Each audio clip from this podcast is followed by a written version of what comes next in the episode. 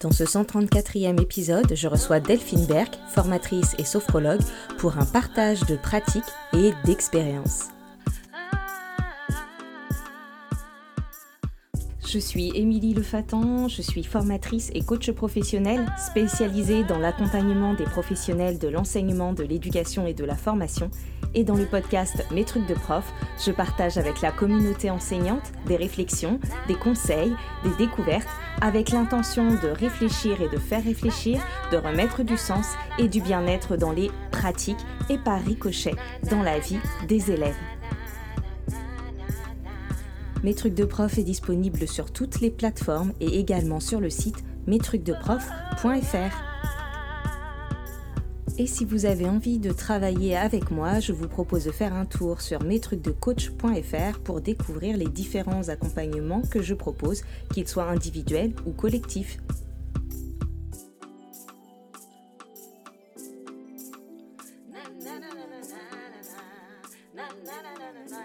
Donc euh, bonjour à toutes et à tous.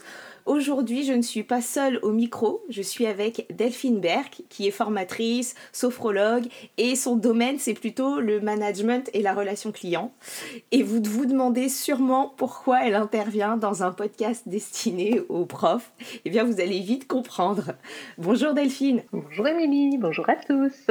Je suis ravie de t'accueillir dans cet épisode de, de podcast. Alors moi, j'aime bien discuter avec des personnes qui accompagnent et qui forment ben, dans d'autres domaines que l'enseignement parce qu'il y a toujours des croisements, des ponts à faire ou de l'inspiration parfois euh, euh, à trouver.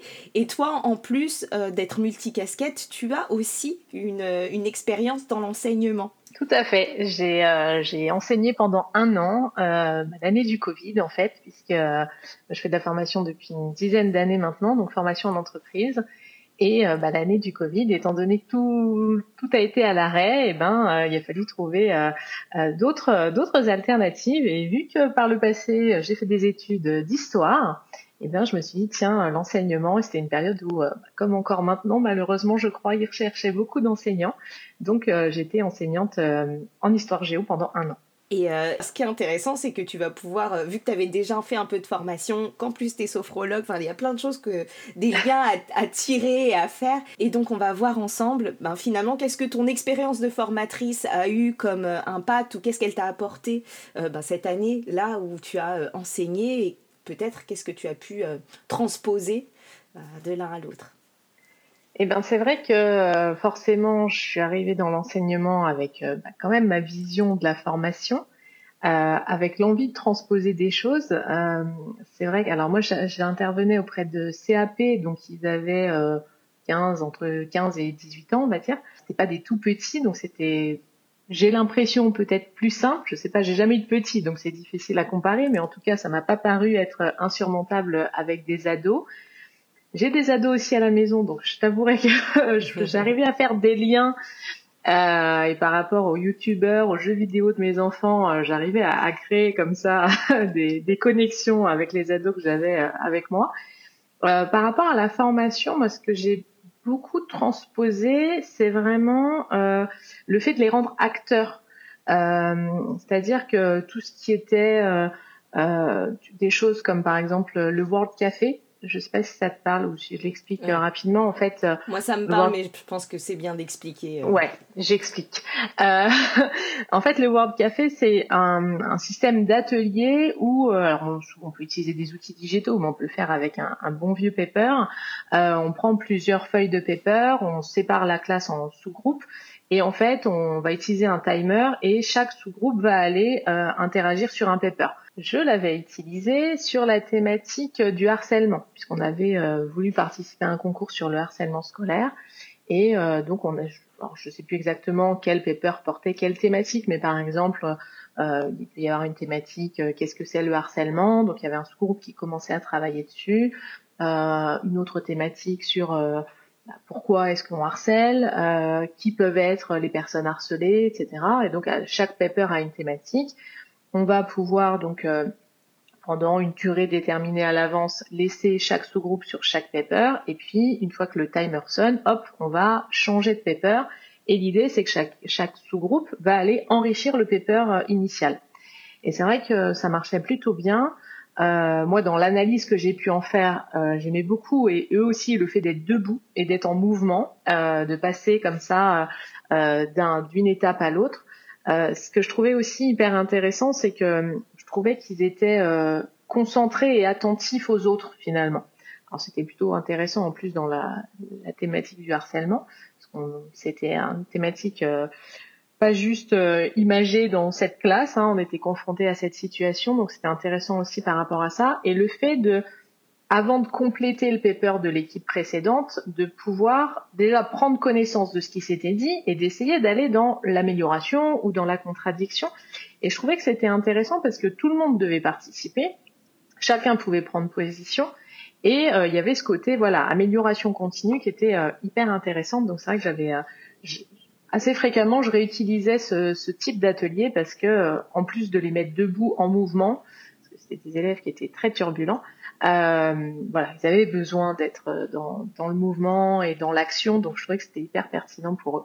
Et, tu vois, le, World Café, euh, je l'utilise aussi souvent en formation, et je pense que d'ailleurs, les enseignants qui nous écoutent en ont sûrement déjà vécu un eux en tant que formé ou que stagiaire, mais euh, on ne pense pas forcément à le réutiliser dans la classe. Et j'y vois aussi, euh, pour compléter ce que, ce, que tu, ce que tu disais, le fait d'être euh, dans une activité collaborative et de ne pas être tout seul devant sa recherche, ça dédramatise aussi un peu certains aspects de l'apprentissage. Ça permet aussi de, développer les compétences psychosociales en euh, ben, se mettre d'accord. Euh, tu vois, tu parlais de tenir compte de ce que les autres ont dit, etc. Mais se mettre d'accord, euh, réfléchir, argumenter, apporter des controverses, compléter, sans sans être forcément dans le jugement de ce que moi, en tant qu'élève tout seul, je vais écrire sur ma feuille, mais on, on réfléchit à plusieurs. quoi. C'est amener un peu des modalités d'intelligence collective dans la classe. Exactement. Et c'est vrai que c'était c'était rigolo parce qu'à chaque fois, il y avait un peu un leader qui disait bon alors les gars, on écrit quoi? Parce que bon, j'avais euh, deux filles dans la classe, donc c'était souvent les gars quand même. euh, et c'est vrai que euh, même ça, le fait de prendre en considération ce que les autres voulaient écrire et, euh, et de se dire bah ça on l'écrit, ça on l'écrit pas. Et c'est vrai que c'était hyper intéressant. Et bon, bah, forcément, c'est un outil que moi j'utilise beaucoup en formation parce que pour les mêmes raisons. Alors pas forcément pour euh, les stagiaires turbulents, mais euh, je trouve que voilà, ce côté intelligence collaborative est hyper intéressante et que que ce soit des adultes ou des élèves, euh, c'est jamais des feuilles blanches. Ils ont déjà du vécu, ils ont une expérience et en partant d'eux, je trouve que c'est c'est vraiment quelque chose euh, bah, qui renforce le message parce que si on touche à ce que eux ont vécu, bah, ils sont à mon sens plus enclins à ensuite augmenter leur niveau de connaissance partager et euh, surtout sur un sujet comme celui-là, c'était important qu'il y ait vraiment euh, la communication autour, euh, autour des thématiques. Quoi. Et puis ce que tu dis là, c'est aussi quand tu dis partir d'eux, toi en tant que prof ou en tant que formatrice, ben, ça te permet aussi de faire un peu un état des lieux et de, de savoir aussi quels, quels, sont les déjà là de, des personnes que tu formes ou à qui tu enseignes et de pouvoir avoir un point de départ et de pas être euh, complètement hors sol, euh, en, trop loin ou, ou, trop en deçà de, de ce qu'ils savent déjà. quoi. Exactement. Et ça, c'est vrai que euh, en formation, savoir d'où on part pour adapter justement les connaissances qu'on va apporter, c'est hyper important. Un, s'ils savent déjà, bah, ils vont s'ennuyer, donc ils décrochent, et c'est valable pour les élèves comme pour les adultes que moi j'accompagne en entreprise. Et euh, si on est trop haut, enfin ça va pas non plus quoi. Donc et je trouve que ce qui est intéressant en plus, c'est que étant donné qu'ils nous apportent déjà de la matière, c'est beaucoup plus facile euh, de faire du lien. Et ça, c'est quelque chose qui, à mon sens, est aussi essentiel dans la transmission d'apprentissage ou de connaissances. Pareil, que ce soit des, des jeunes ou euh, des adultes, faire du lien avec ce à quoi ça va leur servir, ce à quoi bah, parler du harcèlement en classe, à quoi, en quoi ça va être important dans la vie de tous les jours, c'est la même chose que euh, en quoi poser son cadre quand on est manager, euh, c'est important pour la cohésion dans l'équipe, quoi. Donc c'est vraiment euh, cette notion de lien pour moi, elle est essentielle. Je l'utilisais déjà beaucoup en formation et j'ai trouvé qu'elle était pertinentes à réutiliser euh, dans l'enseignement, en tout cas pour ma pratique durant cette année-là en tout cas. Ouais. Et euh, donc là, on a parlé des Word Café. Est-ce qu'il y a d'autres choses que, qui te viennent en tête là que tu as réutilisé de ton passé de formatrice dans l'enseignement? Oui, bah alors moi je suis très fan des outils collaboratifs numériques. Donc c'est vrai que bah, j'en ai utilisé à plusieurs niveaux, euh, soit en classe, alors là encore, euh, pour que tout le monde participe, parce que que ce soit en classe ou en formation, bah, c'est souvent un peu le, la difficulté, c'est qu'on interroge une personne et puis elle se dit, bah, le temps qu'elle fasse le tour de la classe ou le, le temps qu'elle fasse le tour de la salle, je suis tranquille pendant 20 minutes ou 30 minutes. Donc c'est vrai que les outils qui permettent de faire des, des quiz en ligne, des, des, sondages ou des choses comme ça où tout le monde participe en même temps, ça je trouve ça hyper intéressant. Euh, et puis des outils aussi euh, enfin, similaires, plutôt à utiliser en asynchrone. Euh, ça moi j'aime beaucoup. C'est vrai que j'ai le souvenir, euh, alors c'était des, des, élèves qui étaient des futurs jardiniers paysagistes et je parlais tout à l'heure de faire le lien. Donc, euh, durant l'année, on a beaucoup travaillé sur euh, l'histoire du jardin de Versailles. J'avais, j'avais créé pour eux un, un, quiz de révision en vue de euh, l'interro en fait sur euh, le jardin de Versailles. Et ce qui était super sympa, c'est qu'en fait, euh, moi, je, alors, ce que j'ai transposé de la formation aussi dans l'enseignement, c'est le fait d'être responsable de son apprentissage. C'est-à-dire que moi, j'avais créé ce quiz donc qui pouvaient faire de chez eux en asynchrone, donc là sans que moi je sois présente pour ouvrir le quiz ou quoi que ce soit. J'avais donc euh, créé ce, ce, cet outil euh, avec tous les, enfin beaucoup de contenu de ce qu'on avait vu euh, dans, durant la période. Et donc je leur ai présenté les choses de la manière suivante. Ai dit voilà, je vous ai préparé un quiz de révision. Vous l'utilisez, vous l'utilisez pas. Pour moi, ça change rien. C'est pour vous. En gros, si vous l'utilisez, je pense que ça va vous simplifier la révision. Maintenant, si vous ne l'utilisez pas, il y aura zéro impact, hormis pour vous, ce sera peut-être plus dur, quoi. Euh, alors très clairement, on va pas se mentir que c'était des élèves, si déjà ils révisaient un peu, on était contents. euh, donc là, voilà, il y avait vraiment ce, ce, côté essayer de, voilà, de les amener à prendre plaisir à monter en compétences. Et alors, ce qui était très, ce qui très rigolo et qui m'a fait plaisir, c'est que je voyais les, je voyais les stats en fait du quiz et je voyais qui se connectaient. Et en fait, j'ai commencé à voir euh, les bons élèves venir, euh, donc avec des résultats plus ou moins bons. Et puis probablement qu'ils ont dû en parler entre eux, parce que j'ai commencé à voir euh, ceux qui étaient plus niveau moyen, qui ont commencé à venir, et puis qui ont commencé à se challenger avec les meilleurs, parce qu'on voyait qui avait fait quoi. Donc un tel avait fait 20, 80%, l'autre passait à 81. Enfin, il y avait une espèce de course comme ça.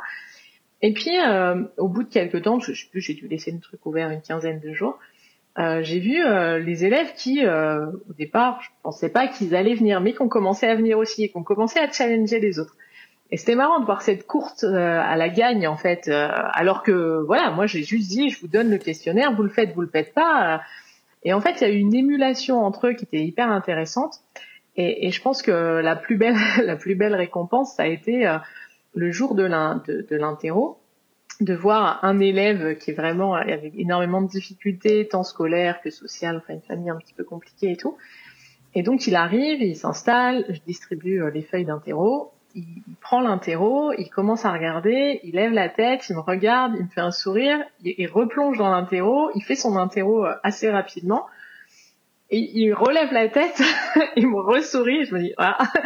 Parce que moi j'aurais dit, si vous avez réussi le quiz, vous réussissez forcément terreau. Ce sera pas les mêmes questions, mais enfin voilà, ce sera juste remanier un petit peu. Et donc en sortant, il me dit, euh, Madame, vous pourrez toujours nous faire des, alors en l'occurrence c'était caout à l'époque, des caouts pour réviser.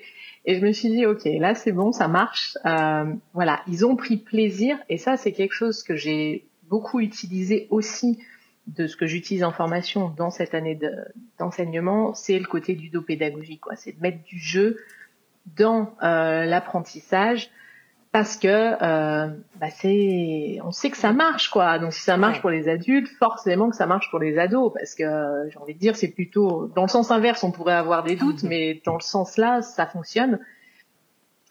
Alors sur ce sur ce sujet-là, je faisais beaucoup euh, je les ai beaucoup fait travailler et c'est un, un, autre, euh, une autre thématique euh, que j'ai que j'ai utilisée avec eux. Alors pas, pas complètement comme si j'étais en, en, formation, mais bon, je pense que dans l'enseignement, on va appeler ça la classe inversée. le fait de leur apporter des contenus qu'ils vont d'abord, eux, explorer en autonomie pour ensuite le réutiliser de façon plus concrète en, en, en, classe.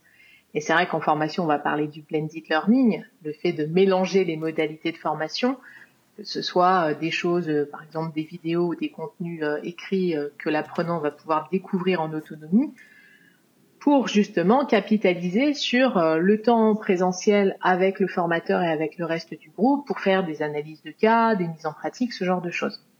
Et c'est vrai que forte de cette expérience en formation, je me suis dit comment je peux transposer quelque chose comme ça en cours.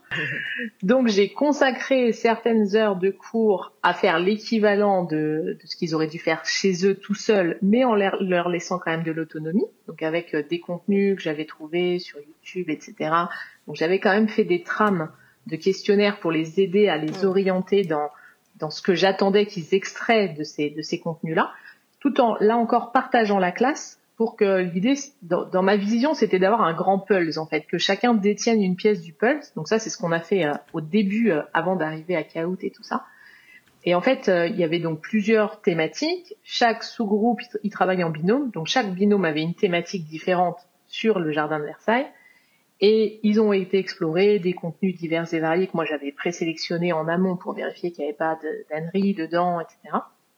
Ensuite, ils ont dû faire un exposé de ce qu'ils avaient vu en questionnaire aux autres. Donc on a réutilisé l'information. Et ensuite, on a retravaillé un cours global de synthèse tous ensemble. Et ensuite, on est passé au caout. Et enfin, à l'évaluation. Et ce qui était chouette, c'était euh, que c'était plutôt ce qu'on a fait en début d'année et que à la fin de l'année, quand on leur en parlait, ils se souvenaient de ce qu'ils avaient appris. Mm. Et ça, c'était cool, quoi, parce que euh, c'est vrai que des fois, on apprend, et même nous, hein, même en formation, et moi, c'est c'est un sujet, euh, et c'est pour ça que j'aime le blended learning, parce que je dis toujours, en découpant de façon plus petite, euh, bah, on réutilise plusieurs fois l'information, et je pense qu'on en garde plus à la fin. C'est vrai que j'ai tendance à essayer de faire évoluer euh, ma pratique. Je trouve que alors sur ce que moi j'anime beaucoup, c'est le management. Quand on fait deux jours consécutifs sur le management, c'est très bien. C'est mieux que de rien faire du tout. Mais en général, on retourne dans la vraie vie et on a pris beaucoup, beaucoup d'infos, mais je pense que le pourcentage de ce qu'on va utiliser pour de vrai est assez faible. Et, là, cette expérience-là m'a encore une fois prouvé que voilà, d'utiliser, de, réutiliser l'information sous plein de formes différentes, dans une temporalité euh, moyenne longue, euh, fait que bah, on ancre la connaissance et, et je pense que c'est ça l'intérêt de l'école, c'est d'ancrer les connaissances pour la vie. Ouais. Et alors là, franchement, dans tout ce que tu as dit, j'ai pris des notes parce que il y a, y a plein, y a plein de choses euh, hyper euh, intéressantes, utiles, euh, utilisables et surtout. Ça touche à des choses, des concepts assez importants dans le dans l'apprentissage. Déjà sur le, questionnaire en ligne, enfin sur l'outil en ligne de révision, le quiz en ligne que tu leur que tu leur as proposé. Le premier truc, c'est que c'était facultatif et qui se sont engagés quand même.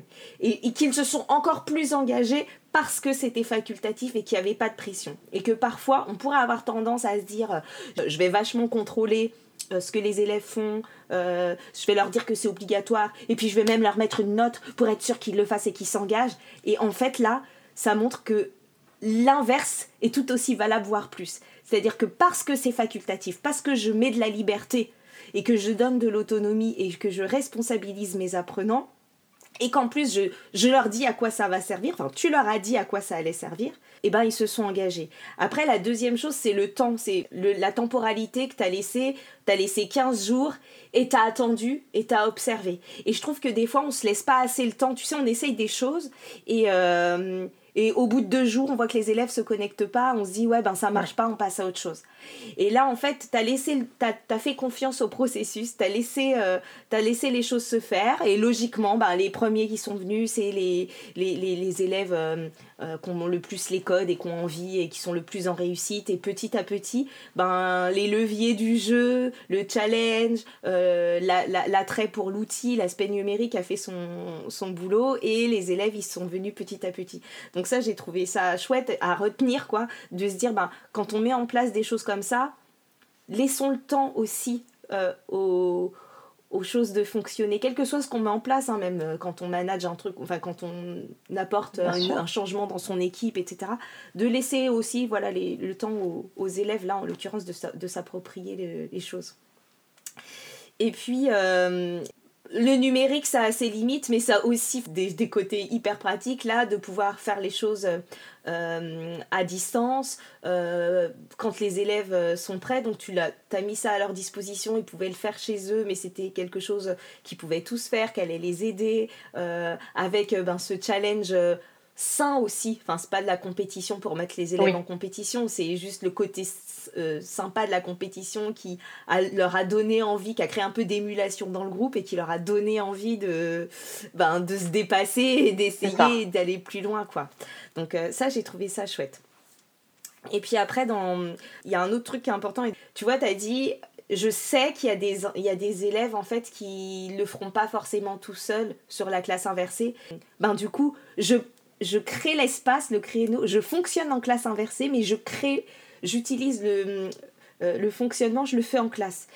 Et ça, c'est intéressant aussi parce que surtout quand on a des jeunes, quand on a des enfants euh, qui n'ont pas forcément les mêmes euh, ressources matérielles de disponibles à la maison, la même disponibilité ou même ne serait-ce qu'un lieu, un espace pour travailler, euh, le même temps de disponible pour le faire, ben ça c'est quelque chose à retenir, de se dire ben je peux faire de la classe inversée, m'inspirer de ça, du, du blending learning, mais en prenant en charge l'instauration de ce temps ce temps avant le moment où on fonctionne ensemble. Et ça, c'est hyper intéressant là, de se dire, ben, le, la séance prochaine, on va travailler sur tel truc. Donc on fait une pré-séance avant où je vous, je vous donne les documents, je vous donne les outils, vous cherchez ensemble, etc. Et ça, ça peut, je pense, aider pas mal d'enseignants qui nous écoutent aussi.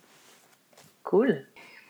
Chose aussi que j'avais beaucoup aimé, c'est qu'en les mettant là encore en binôme, ils n'avaient pas l'impression d'être devant quelque chose d'insurmontable. Euh, ils échangeaient déjà entre eux, ils s'appropriaient le contenu et ensuite, bah, ils étaient là aussi plus à l'aise pour restituer au niveau des autres. Alors, comme j'ai dit, hein, j'avais quand même un peu balisé le truc, euh, des, questions, je les ai pas laissées complètement en mode ouvert parce que voilà, c'est des élèves qui étaient assez en difficulté, donc l'objectif c'était pas de les planter, euh, c'était vraiment voilà qu'ils se rendent compte qu'ils sont capables. Et ça c'était ça c'était hyper intéressant. Et même sur la partie préparation de l'exposé, euh, je sais que parfois je leur disais, parce que tu l'as dit à juste titre, hein, tous les élèves n'ont pas les mêmes moyens.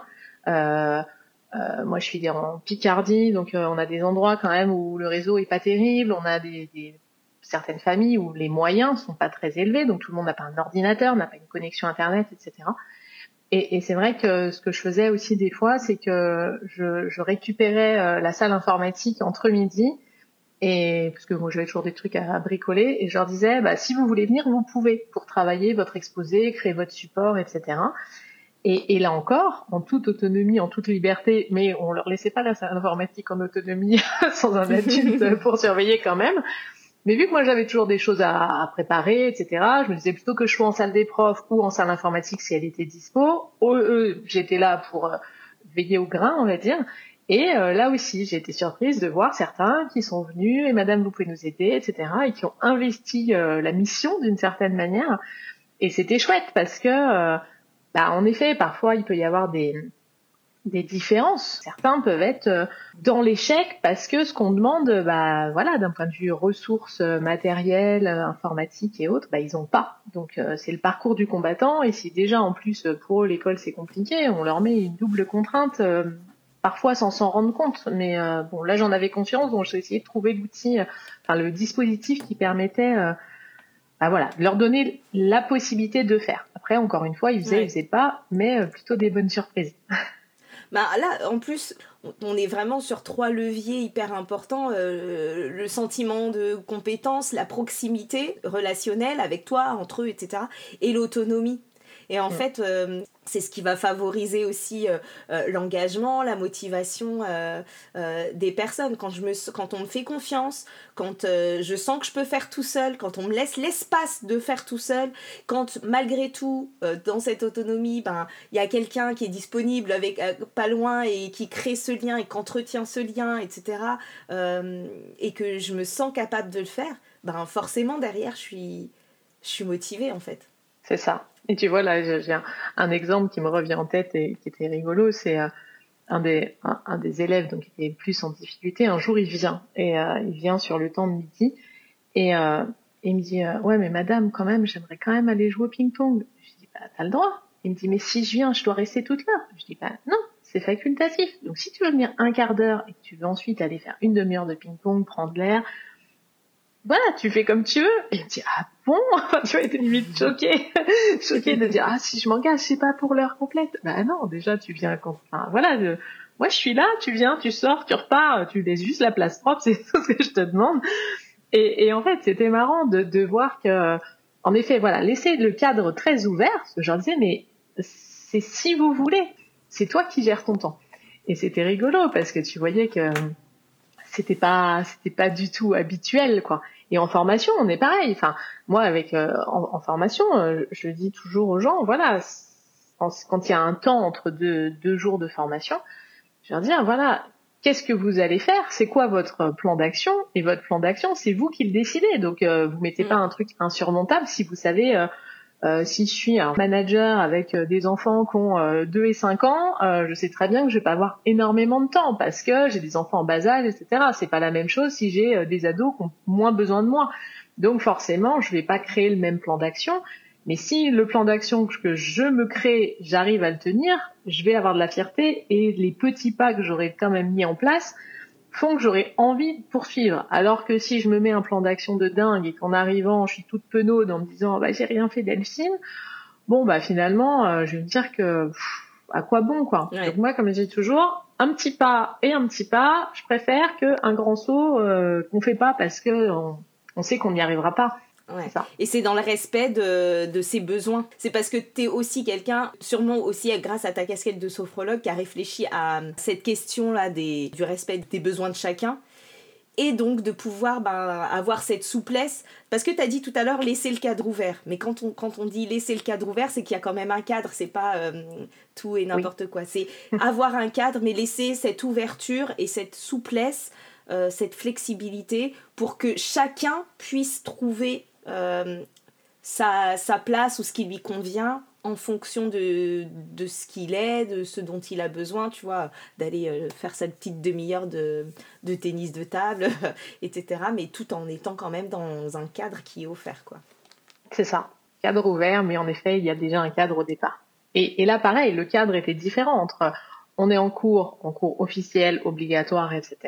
Et on est en, à côté, euh, voilà, on est dans on est dans l'enceinte de l'établissement, on est dans la salle informatique, on fait pas n'importe quoi. Maintenant, l'ouverture, elle est sur le temps que tu consacres et euh, l'investissement que tu mets, quoi. Mm. Et c'est vrai qu'en fonction, euh, bah voilà, on on évalue et puis on fait évoluer les choses. Tout comme, voilà, je pense que moi, dans, dans durant l'année là, en tout cas, le cadre, il n'était pas le même au début et en fin d'année parce qu'il y a une confiance qui s'installe, il y a des, des, jalons à poser en début d'année, on va peut-être être un peu plus strict, on va dire. Et puis une fois que voilà, le cadre est instauré, qu'il est respecté, bah on peut lâcher sur certaines choses parce que ça reste euh, dans un échange. Exactement. Et puis, euh, je sais pas pourquoi je pense à ça là, mais euh, je me dis qu'il y a aussi euh, euh, par rapport à l'ouverture de ton cadre et le fait d'être dans cette relation où c'est ok de pas venir tout le temps, c'est ok de ben, d'être autonome, d'aller sur le faire le quiz ou de ne pas le faire, c'est ok de, de venir euh, travailler sur le temps du midi ou pas. Et derrière, ça implique aussi euh, pour l'enseignant, la formatrice, de bah, d'être vraiment complètement ok avec le fait que ce soit ok. C'est-à-dire de ne pas aller, tu vois, de, de, de ne pas, euh, que ce soit pas genre oui, euh, on laisse un peu de souplesse, mais ensuite, ben, ceux qui viennent pas, on leur fait des remontrances ou leur dit, on fait des commentaires. Enfin bon, oui, euh, t'as pas réussi ton éval, mais bon, en même temps, t'avais la possibilité d'aller sur le quiz et tu l'as pas fait. Ou je te vois pas, je te vois jamais le midi, etc. Et il et, et y a aussi cette congruence, on en a déjà parlé quand on s'est eu au téléphone la dernière fois, mais cette congruence avec le cadre euh, et les règles qu'on pose, c'est que si c'est ouvert, si c'est cadré et ouvert, c'est cadré et ouvert. Il faut pas oublier que ça reste ouvert. Et, et, du coup, euh, ben de, de, garder cette, cette, cette congruence avec ce qu'on a, ce qu'on a annoncé au départ. Quoi. Et ouais, ouais, c'est... Après, par rapport à ça, je pense que Enfin, moi, en tout cas, dans ma vision de, de, mon métier, que ce soit la formation, que ce soit bah, même la sophro, hein, euh, ou bah, là l'année d'enseignement, euh, moi, mon, ma ligne directrice, c'est que la personne, elle, elle évolue elle grandisse. Et à partir de, de, du moment où ça c'est mon c'est ma mission, j'ai envie de dire, c'est un mot un peu fort, mais en même temps au moment où je le dis, je me dis non, c'est pas si fort que ça. Je pense que c'est ma mission cette congruence, pour moi, elle est naturelle. Parce que mon objectif, c'est que peu importe d'où ils partent, euh, l'idée, c'est que bah, ils avancent, en fait. C'est-à-dire, ils s'améliorent peut-être pas, qu'au moins ils progressent et ils grandissent. C'est vraiment ce terme de grandir, je crois que je l'ai gardé. Et à partir de là, j'aime ce côté responsabilisation euh, de tu vas... En fait, c'est pour toi. C'est pour toi que, que tu vas. Moi, dans l'absolu, euh, alors j'ai je, je rentends des profs qui disent ah de toute façon moi mon bac je l'ai déjà et j'aimais pas ça à l'époque mais c'est un peu ça que je vais dire quand même c'est que moi moi mon métier je l'ai t'as envie d'avancer moi je suis là pour t'aider à avancer tu veux pas avancer bah avance pas qu'est-ce que tu veux que je te dise quoi.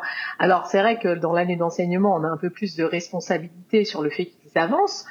En formation euh, alors moi j'ai pas de comment j'ai pas de sujet euh, quelqu'un qui est là qui à la fin de la formation euh, n'en retire euh, rien parce que euh, la personne est en mode j'ai pas envie etc bah ok mec c'est ta vie quoi. Enfin tu vois il y a un côté aussi soit tu te saisis des choses et et en, tant que formatrice c'est quelque chose que, que moi j'ai déjà vécu de, des, des, des, personnes qui arrivent en formation dans la formation en entreprise les gens sont pas toujours ont pas toujours envie de venir. Euh, moi, j'ai déjà vécu des, des, des, situations où il y a où il y a des déploiements et en fait on dit bah voilà euh, cette année euh, on vous forme sur ça et t'y vas et point barre quoi. Et, c'est vrai que là encore la notion de sens elle est importante parce que quand les RH, les managers sont engagés dans le processus de formation des salariés et que on, on dit bah tiens tu vas aller en formation, euh, pourquoi tu vas, c'est quoi l'intérêt pour toi, pour l'entreprise, etc. Encore cette notion de sens qui est hyper importante. Euh, bah, c'est pas la même chose que quand on dit à un salarié euh, t'as vu tes horaires ils ont changé euh, mardi matin t'es en formation. Bah c'est une formation de quoi? Oh je sais pas euh, c'est un truc parce que ça arrive hein parfois mm. c'est pas la norme mais ça arrive. Et, et, très clairement quand on est dans ce cas-là j'ai parfois des gens qui arrivent en formation. Alors si tant est qu'en plus ils viennent de Pétaouchnok qu'ils ont dû se lever à 5 heures du mat et qu'ils sont pas du tout motivés à venir qui arrivent et qui font la tête quoi ah ouais, de toute façon, moi, on m'a dit de venir, euh, je sais même pas pourquoi je suis là, et patati et patata. Et, et, et, souvent, la phrase que je leur, que je leur donne, enfin, que je leur dis, c'est, euh, bah, de toute façon, écoutez, vous êtes enfermés avec moi pendant 7 heures, donc tant qu'à faire, essayez d'en tirer quelque chose de positif. Et en général, ça les déride un peu, et à la fin, ils reviennent, ils disent, ouais, c'était cool, j'ai appris des trucs et tout.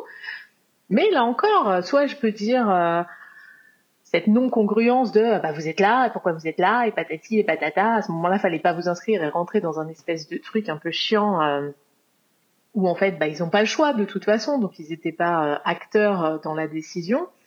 Ou alors on, prend ça un peu à la dérision, en disant bah, de toute façon, je vais vous séquestrer pendant cette heure, autant qu'il faire, autant faire.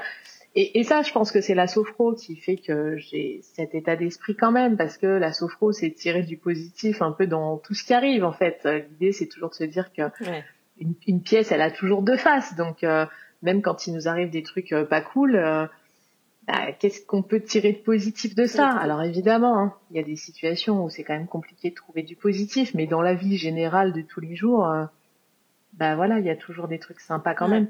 Et, et, et ça, ça c'est quelque chose que, que j'utilisais avec mes élèves.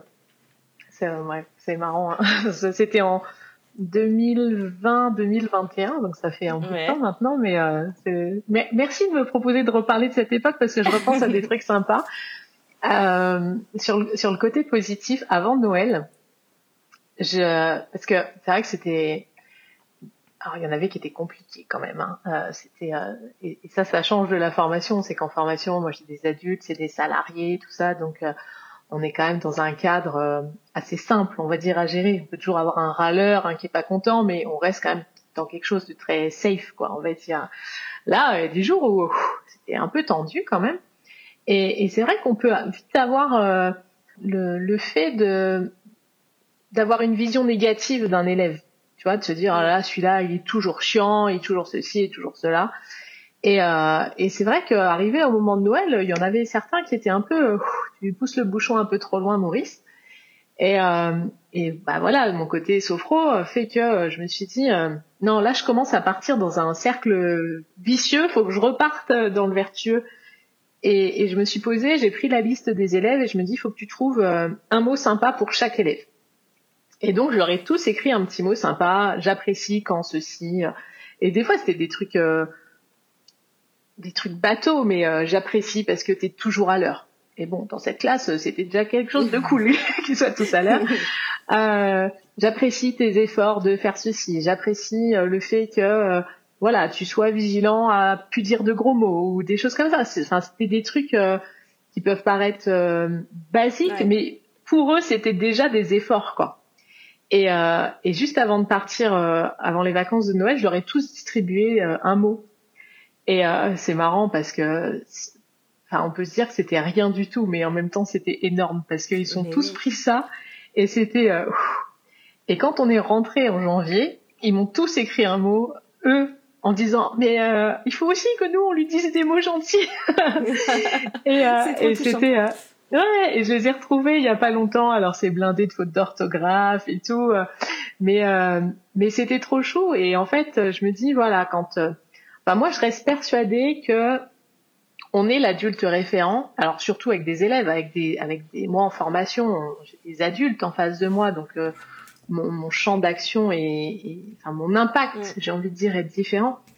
Euh, mais avec des jeunes, enfin, j'imagine qu'avec les petits c'est, c'est pareil, c'est peut-être même encore plus fort, mais euh, là avec des ados, euh, je trouve qu'on on a une responsabilité. Quoi qu'on dise, on a une responsabilité. Et, et je me souviens d'une discussion que j'avais eue avec un, un, collègue qui est arrivé bah, la même année que moi, mais qui lui était beaucoup plus jeune, parce que moi j'avais quand même euh, la petite quarantaine, donc j'avais quand même de la bouteille malgré tout par rapport à un jeune enseignant qui arrive et qui des fois tombe un peu dénu, hein, parce que euh, c'est pas évident de prendre en charge une classe quand on est soi-même euh, sorti de l'école depuis pas si longtemps que ça.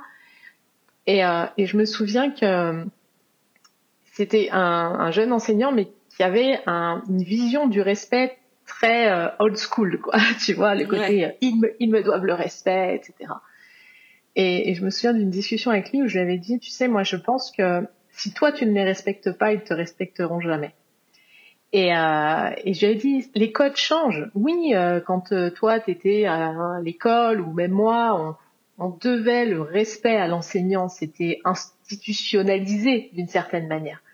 Et, et, je pense que maintenant, alors il y a peut-être des enseignants qui vont maudire hein, de dire ça, mais tant pis, je, l'assumerai. Euh, je pense qu'aujourd'hui, avec les générations qu'on a, et on le voit, enfin moi je le vois beaucoup dans le monde du travail aujourd'hui, les jeunes qui arrivent sur le marché, euh, y a, on est vraiment sur quelque chose de gagnant-gagnant. Quoi. Il y a vraiment cette notion d'équilibre. Euh, et s'il y en a un qui joue pas le jeu, et eh ben ça marche pas. Et je pense que dans l'enseignement aujourd'hui, on est sur la même chose. Alors c'est pas facile, hein, parce que c'est de se dire, attends, d'où euh, moi je dois les respecter avant que eux me respectent. Mais mais je pense qu'une fois que on a enclenché ça, bah c'est bon quoi. S'ils nous font confiance, euh, la, le Et train il est sur les rails et dans ce que tu dis sur le côté gagnant-gagnant, c'est-à-dire qu'on est gagnant-gagnant, on, est gagnant aussi euh, à faire ça, tu vois, parce que ça, ça décharge aussi de cette... Parce que quand on dit que euh, ils nous doivent le respect, le cas, il y a une espèce de, de pression aussi qu'on se met à nous être complètement euh, hyper contrôlant et garant de tout, de tout le cadre, et de tout savoir et de tout régler et de tout réguler et, et, et de tout apporter comme réponse quand on horizontalise un peu cette relation et qu'on est dans du gagnant-gagnant et que les deux peuvent apporter des choses et qu'on et qu'on modélise le respect auquel on aspire. Euh, voilà, en fait, c'est vraiment ça l'idée, c'est d'être dans du gagnant-gagnant et pas euh, euh, ce fantasme que les choses s'inversent. enfin, ça. ça. se rééquilibre, ça ne, ça ne s'inverse pas. Donc, ouais, enfin, moi, je, en tout cas, j'assume avec toi le propos. c'est, il y a vraiment euh, un gain de tous les côtés et sous tous les aspects à euh, incarner ce qu'on dit, à remettre de l'horizontalité dans cette relation, mais dans toutes les autres relations aussi, à se dire que voilà, on respecte autant qu'on doit être respecté. Et en même temps, ça paraît, tu sais, quand on, quand on dit ça paraît être une la palissade, tu vois, bon, bah oui, on enfonce des portes ouvertes. C'est pas si facile que ça à incarner au quotidien. Non. C'est pas si facile que ça. Et dans ce que tu disais tout à l'heure, il y avait un, autre truc que je voulais souligner.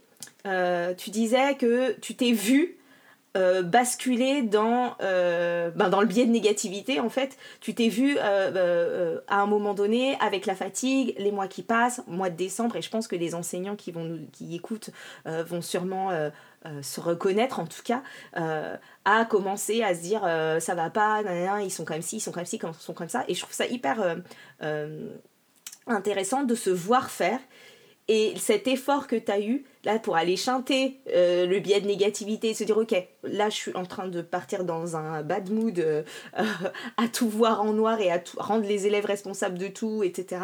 Et en fait, ce petit exercice-là que tu as fait de trouver un petit mot sympa à leur, euh, à leur faire, pour, avant même, même au-delà du fait que tu leur aies donné, déjà de le faire pour soi, de se dire, je, je, je trouve, j'essaye de voir les élèves autrement, je change de regard, euh, ça change tout. Déjà après dans notre façon de, ben, de leur parler, euh, d'aborder les choses, d'arriver en classe, de voir le, ce petit côté positif, ben, même quand c'est un peu compliqué. Et puis bon, bah, après le, le retour, quand tu leur quand tu leur proposes ça, enfin les signes de reconnaissance que ça représente pour eux, la confiance que c'est un style, le lien que tu crées avec eux en faisant ça, on n'est pas en train de dire que euh, faites ça, ça marche, ça marchera forcément et vos élèves, vous verrez, vous, vous rendront l'appareil en vous donnant forcément des petits mots gentils. Pas forcément. Et c'était voilà. Et c'était même pas le but. Enfin là, ça a donné bah ça. Mais, mais et c'était et c'était même pas le but. Ouais, d'avoir ce, ce de se voir basculer je trouve que pour, euh, pour son humeur à soi, pour, pour, le, pour durer dans son année, être capable de, de se poser et se dire ok, je vais forcer le positif à revenir là dans ma vision, dans mon humeur. Je vais, je vais aller le chercher, je vais le convoquer, je vais l'écrire, etc. Mais même à l'inverse, tu vois, par rapport à, à l'humeur, et on parlait tout à l'heure congruence, etc. Euh, je me souviens, et, là encore, je me rappelle de leur tête, c'était drôle, d'une fois où euh, bah, ça n'allait pas. Voilà, je, je sais plus ce qu'il y avait, j'avais un truc un peu merdique euh, dans ma vie.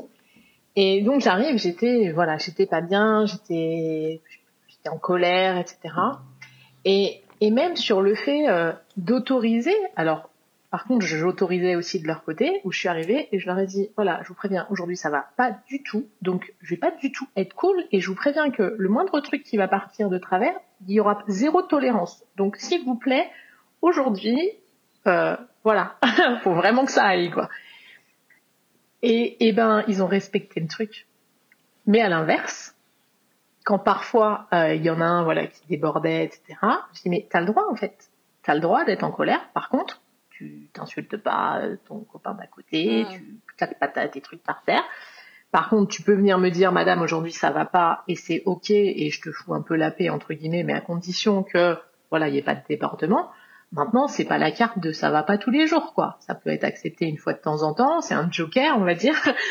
Mais au même titre que moi, je vais pas la gueule à chaque fois que je vais en cours, quoi, parce que sinon, euh, ça va pas non plus. Donc, euh, moi aussi, j'ai le droit à un joker de temps en temps, mais le joker, c'est pas la vie, quoi.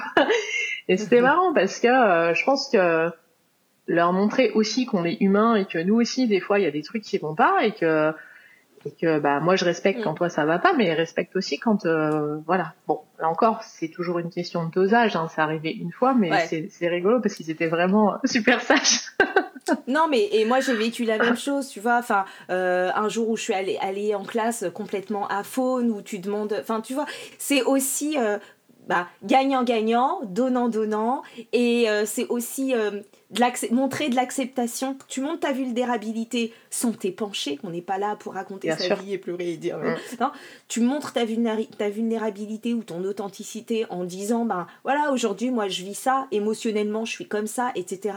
Du coup, tu les autorises aussi à se dire ben ok en fait on a tous des émotions enfin tu, tu des émotions et on gère. Et tu montres aussi que du coup t'es pas juste euh, euh, tu t'emportes pas juste sans raison etc enfin il y a, y a, tout ça tu vois à, à, à, détricoter là dans ce que tu dis c'est j'annonce la couleur, je donne le cadre, ça reste exceptionnel, euh, mais je montre que c'est possible. Euh, je fais une demande aux, élèves et je sais et je leur fais confiance aussi en croyant que c'est que c'est possible et en même temps j'accepte aussi du coup en congruence que eux aussi ben, puissent vivre leurs émotions ou leur état de fatigue passager, etc. Euh.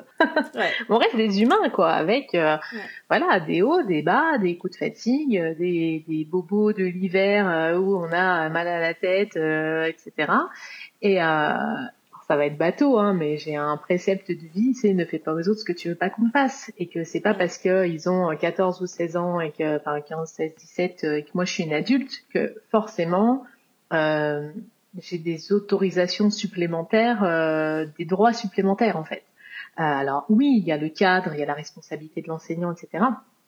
Pour autant, euh, voilà, on a des, un respect à avoir les uns envers les autres et, est ce que moi je leur demande, euh, je l'applique euh, pour moi. Tu vois, il y avait le sujet du masque à l'époque, quoi, et, et c'est vrai que c'était un sujet où on imposait aux élèves de porter le masque et puis bon, des enseignants, on va dire que tout le monde n'était pas très exemplaire, quoi.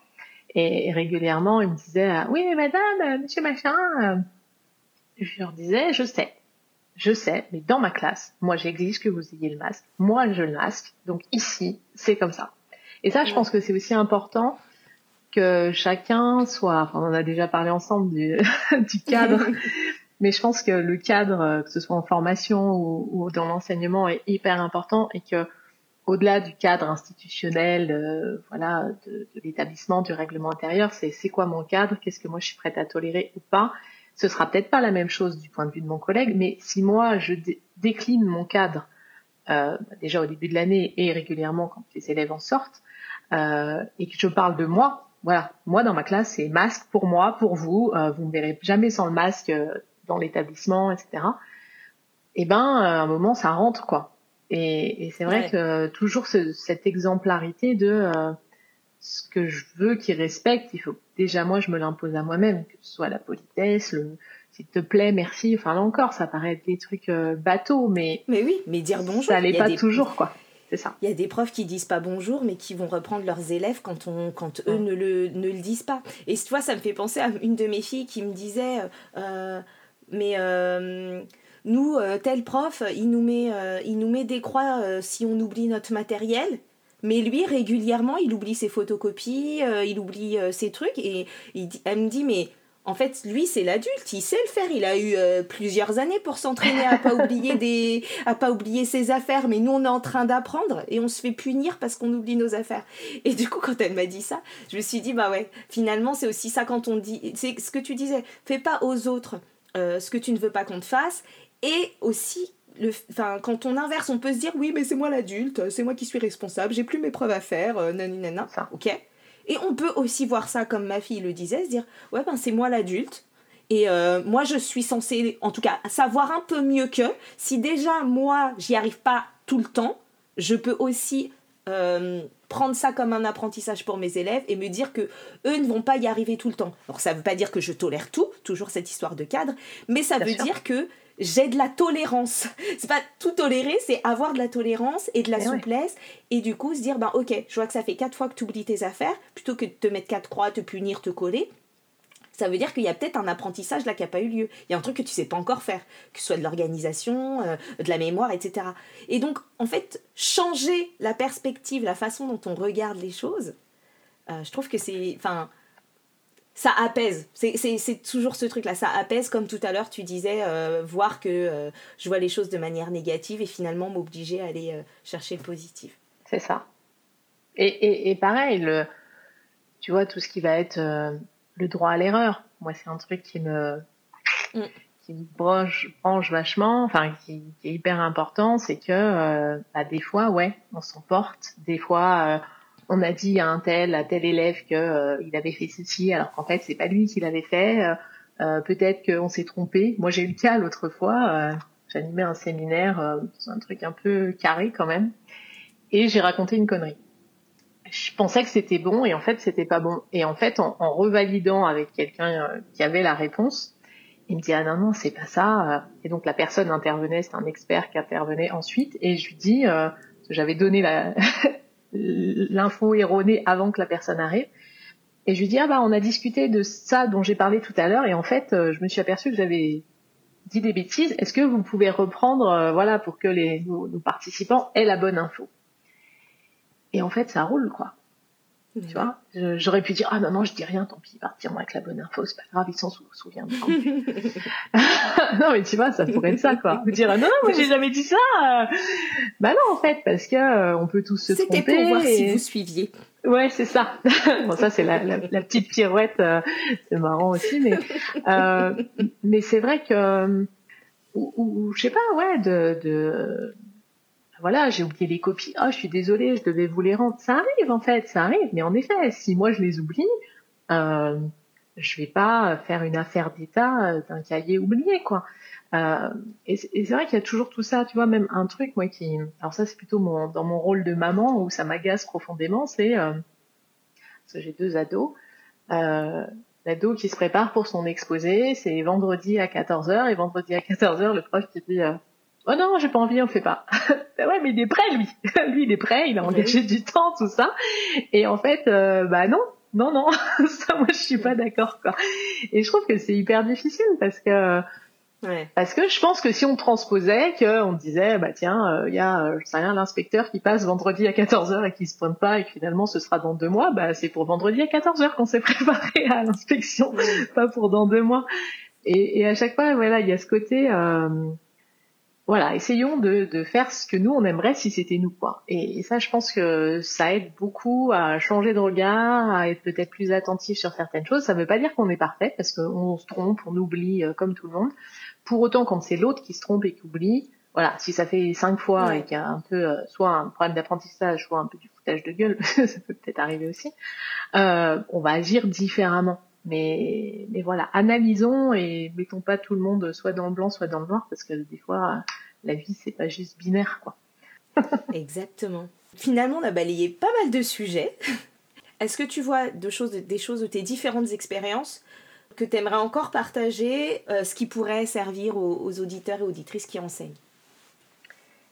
Alors, je, un, un, autre sujet, moi, qui me tient énormément, énormément à cœur et, qui est transverse, c'est euh, le fait que je dis toujours, pour être bien avec les autres, il faut être bien avec soi-même. Je pense que c'est quelque chose qui m'a servi, c'est que euh, faut déjà prendre soin de soi, être bien soi-même pour être bien avec les autres. Et, et, ça, on a tous une responsabilité dans notre bien-être. Alors évidemment, hein, selon les situations, il y en a pour qui c'est plus compliqué que d'autres, mais, mais je pense que d'avoir une vision positive des autres, euh, d'essayer en tout cas d'avoir euh, voilà euh, l'envie d'être là. Comme je disais moi je pense que la mission quand on est enseignant quand on est formateur c'est d'aider ceux qu'on accompagne à grandir. Mais bah là encore, si nous on n'a pas on n'a pas de soleil et on n'est pas arrosé et qu'on n'arrive déjà pas à grandir nous-mêmes, c'est difficile d'aller faire pousser une autre plante à côté quoi. Donc euh, je pense que bah voilà, c'est alors je vais je vais te faire de la pub indirecte, faut peut-être se faire accompagner par des gens comme toi parce que c'est plutôt les personnes que tu accompagnes, toi c'est les enseignants. Je pense que ça fait du bien d'aller mettre à l'extérieur aussi. Euh, euh, alors je sais pas, j'extrapole peut-être, mais je pense que c'est pas toujours évident quand on est enseignant d'aller dire à ses collègues ou, à son, directeur que ça va pas, est-ce qu'on va pas être jugé, est-ce qu'on a peut-être des difficultés. C'est peut-être intéressant d'aller poser ça à l'extérieur avec euh, bah, des professionnels dont tu fais partie. Euh, c'est intéressant d'apprendre à gérer soi-même ses émotions, son sommeil. Euh, c'est vrai que bah, voilà, les enseignants, on sait qu'il y a de la préparation et tout, donc des fois on rogne un peu sur les temps de repos et bah, que pour autant c'est quand même essentiel pour justement être en forme, niveau émotionnel, au niveau physique, euh, d'avoir le temps de s'aérer, etc. Et je pense que que tout ça, ça se transpose euh, aux personnes qu'on accompagne. Si on a la pêche, si on a le mm. sourire, bah, si on veut dire, il y a déjà 15% euh, de la du boulot qui est fait, quoi, parce que on donne envie aux autres de, de nous suivre, de les embarquer. Et je pense que ça, c'est hyper important. Ouais. Après voilà, il y a des moments, c'est sûr que euh, au mois de décembre, avant les conseils de classe, on a peut-être un peu moins la pêche que euh, au mois de mai quand il fait beau et qu'il y a des grands week-ends. Et ça, c'est valable pour tout le monde. Moi-même, quand j'anime en formation, euh, quand je dois prendre la route et que comme aujourd'hui le temps est pas terrible et qu'il y a de la neige, bon, on est un peu moins cool que quand il y a un grand soleil qui nous attend dehors. Mais voilà, on est dans un pays où il y a des saisons, donc voilà, il faut faire avec. Et c'est vrai que c'est Ouais, je pense que ça, ce côté, euh, voilà, prendre soin de soi pour pouvoir prendre soin des autres. Mm. C'est vraiment un truc que Ouais. j'ai envie de transmettre. Ouais, et je te rejoins parce que ça, pour pouvoir maintenir l'enthousiasme à aller faire ce qu'on fait, euh, c'est hyper important. Et euh, ben merci pour cette remarque parce que ouais, je crois qu'on a besoin de prendre soin de soi et de veiller à continuer d'être enthousiaste et en, en- et en forme euh, pour pouvoir aller faire ce qu'on fait. Sinon, euh, euh, ben sinon on va ramer et puis on va pas C'est durer. ça. C'est ça. Et puis je pense que parfois, euh, alors là encore, ça dépend du niveau des élèves, enfin de l'âge, parce qu'avec des tout petits, euh, on improvise rarement une sortie dehors, mais avec euh, voilà des ados, enfin des collégiens ou autres, euh, moi je sais que voilà, on, est déjà allé faire cours dehors, je les ai déjà sortis euh, des fois, bon on va faire un tour. euh, c'était des futurs jardiniers paysagistes, donc j'avais la chance d'avoir un superbe parc comme comme terrain de jeu sur, ils avaient des TP sur place quoi mais euh, de dire euh, bon on, on démarre le cours on va dehors pour l'instant. On va prendre un quart d'heure parce que là il y a trop trop trop d'énergie ça va faire du bien à tout le monde. Et euh, voilà on peut mettre une thématique on peut on peut réfléchir dehors enfin le World Café alors peut-être pas le World Café complet mais on peut déjà faire un brainstorming euh, dehors cinq minutes en marchant euh, c'est Mm. pas c'est pas impossible quoi. Et si finalement ça refait descendre la pression de tout le monde pourquoi pas? Je pense qu'il y a beaucoup de choses où faut s'autoriser à sortir un peu du cadre. Le revoilà notre cadre, mais des fois, euh, est-ce que la salle de classe est forcément euh, systématiquement l'endroit où on doit apprendre? Je sais pas. Je, je laisse la question ouverte pour tes auditeurs. Ouais, ouais. Très bien. Bon, en tout cas, merci beaucoup pour cet échange, Delphine. Je pense qu'il y a plein de. Bah, il y a plein de choses à tirer finalement. euh, je trouve que ce qui est beau, c'est comme les choses sont transposables d'un domaine à l'autre, comme ça se nourrit, comme euh, finalement euh, d'une une idée en entraîne une autre. Bah, il y a plein de parallèles à faire entre euh, la, la formation pour adultes, la sophrologie, euh, l'entrepreneuriat même.